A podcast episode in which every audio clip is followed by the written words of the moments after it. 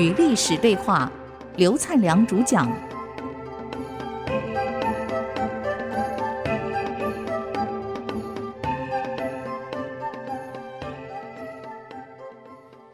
欢迎回到与历史对话，我是刘灿良。刚刚我们谈这个白起的策略，命令所有部队只准败不准胜。就这样，因为赵括贪功，一路追击，只率了两三万人，一路冲进去了。等冲到秦军的大本营的时候，才赫然发现，他脱离本部已经四十里了。你四十万大兵，距离你有四十里，你追了四十里嘛，二十公里嘛。其实看来很多骑的不长，骑的马叭马叭冲，二十公里很正常啊，等于台北冲到淡水而已嘛。可别忘了。你现在一个主帅带领两三万个部队，离你的主力四十万大兵相隔四十里路，二十公里。当赵括一发现情况不对，有点中计了，率部队赶快返回本部，完了，路被截了。白起在中间一横，跟你围了五圈。只要赵括冲，白起下令部队不跟你正面打，就放箭。你冲我就射箭，你冲我就射箭，就这样，赵括被困在那里，一困就困了一旬十天了，粮食尽了，连战马都吃了，最后赵括没办法了，再不冲也是饿死，怎么办？冲，只剩了一万多人了，三万多只剩一万多了，冲，白起的部队分成五层，就是放箭，我不理打，我就放箭，我弓箭多得很。这一万多人几乎被射死在那里，赵括身中几十支箭啊！司令官死了，请问你后面的四十万大兵怎么办？没有主帅了，就这样被俘虏了。这个仗打得很窝囊啊！你一个贪功就上当给骗进来了。如果赵括知道是白起来，他不会上这个当，他不晓得是白起。等后来看到白起的旗帜，心慌了啊！这外面白起不是王和吗？已经错误慌了，上当了。既然如果赵括不是贪功一路进来的话，你跟四十万大兵不脱离，这个仗谁赢还不知道啊。所以赵括是败在疏忽，他不是能力不行，他还是一个名将赵奢的后裔，他还是很能打仗。所以对王和的几仗都是赢的，不是输的，他不是每仗都输了，还是赢，是他倒霉遇的对手太强了，就好像打棒球一样。啊，经典赛我们第一场就碰到日本，他妈打没了，对吧？第一场碰大陆，我们肯定还赢；碰到日本就没戏了，就是等于还一初出茅庐就碰到最强大冠军队，你看，完了，很可惜啊。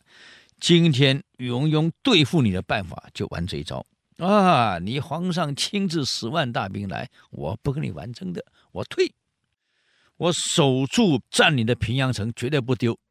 然后平阳城周围几个县城我坚守，由他大将啊梁士彦率个部队坚守，那么攻的部队一定比守的部队多嘛？宇文邕自己回长安去了，休整部队去了。这个高纬呀率的部队就猛攻平阳城，非收回来不可。这可是齐国的关键城啊，猛攻打得非常惨烈啊！梁士彦告诉所有士兵：“我们为国家。”死在今日，无为而先，这样高喊啊！我死在今天，我一定比你们先死。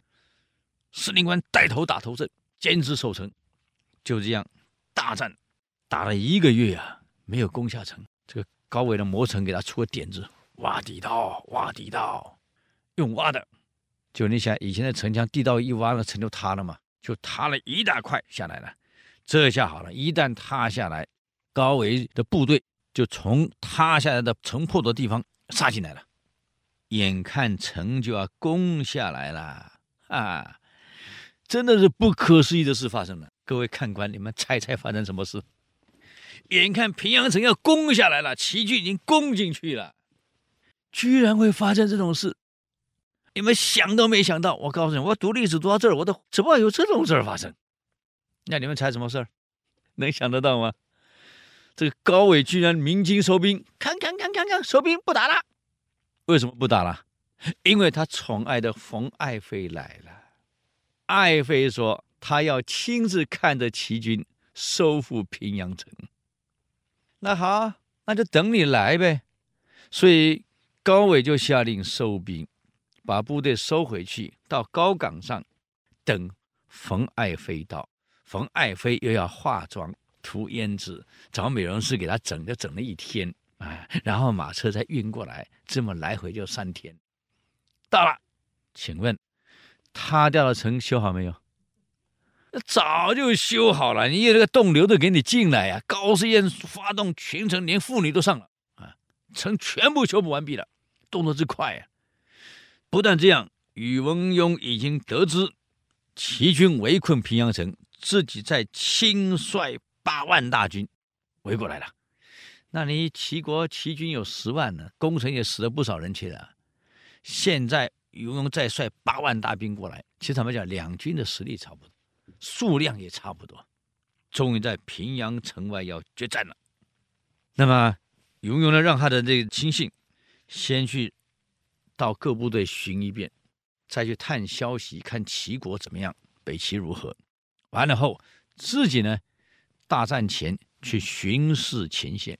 我们讲过啊，宇文邕的军事改革，他跟军士共甘苦，共同演习，缴阅部队，一起生活，一起吃饭，一起睡觉，一起行军。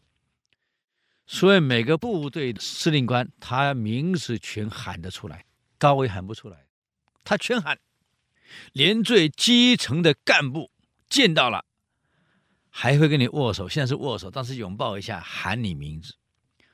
这个兵，这个基层的领导，皇上，你把你名字喊出来，跟你打招呼。你想，你打仗能没士气？